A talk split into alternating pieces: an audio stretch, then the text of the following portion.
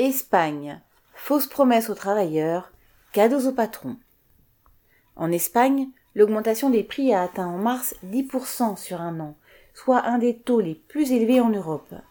L'essence en particulier est arrivée à 2 euros le litre, mais ce sont aussi tous les prix de la vie courante qui se sont envolés, comme ceux de l'huile, des produits frais ou encore du gaz.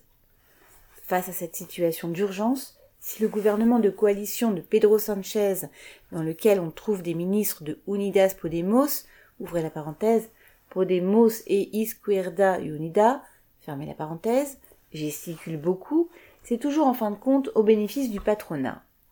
Depuis le début de l'année, le gouvernement a pris des mesures historiques entre guillemets, élevant le salaire minimum à 1000 euros en février, ce qui représentait une augmentation de 3% sur un an. Tout aussi historique est la vitesse à laquelle cette augmentation est rongée par l'inflation. Fin mars, un paquet d'aides de 6 milliards a été mis en place, baisse du prix des carburants à la pompe, crédit d'impôt et autres aides fiscales qui profiteront surtout aux grandes entreprises. Le gouvernement promet aussi d'interdire les licenciements pour les prochains mois ou de limiter l'augmentation des loyers à 2%, sans que l'on puisse croire que cela limitera la casse. En 2021, les prix de l'électricité avaient déjà battu des records, augmentant de cinq ou six fois, et le gouvernement avait pris des mesures prétendument pour calmer les marchés et limiter la rapacité des entreprises.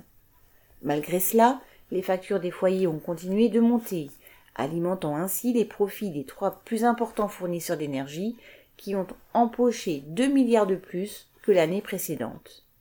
Quant aux licenciements, s'ils avaient déjà été interdits en principe pendant le Covid, la mesure n'a jamais été appliquée. Dans les milieux populaires, on en est maintenant réduit à faire comme on peut. On évite de cuisiner trop longtemps pour ne pas trop utiliser le gaz, de prendre la voiture pour le travail, quitte à passer des heures en transport en commun, ou bien on n'allume pas le radiateur. Le gouvernement fait l'apologie de la débrouillardise individuelle, ce qui revient à avouer son impuissance. Les salariés et les petits patrons de secteurs très particuliers, comme les pêcheurs et les camionneurs, se sont mobilisés.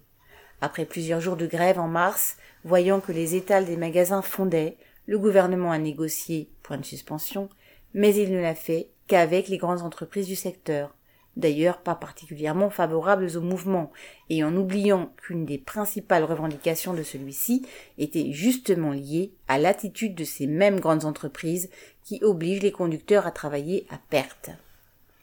Le gouvernement, ouvrez le guillemets, le plus progressiste de l'histoire, fermez les guillemets, comme ses composantes aiment à le présenter, fait dans le très classique. De points, fausses promesses aux travailleurs et vrais cadeaux aux patrons. Adrien Baye.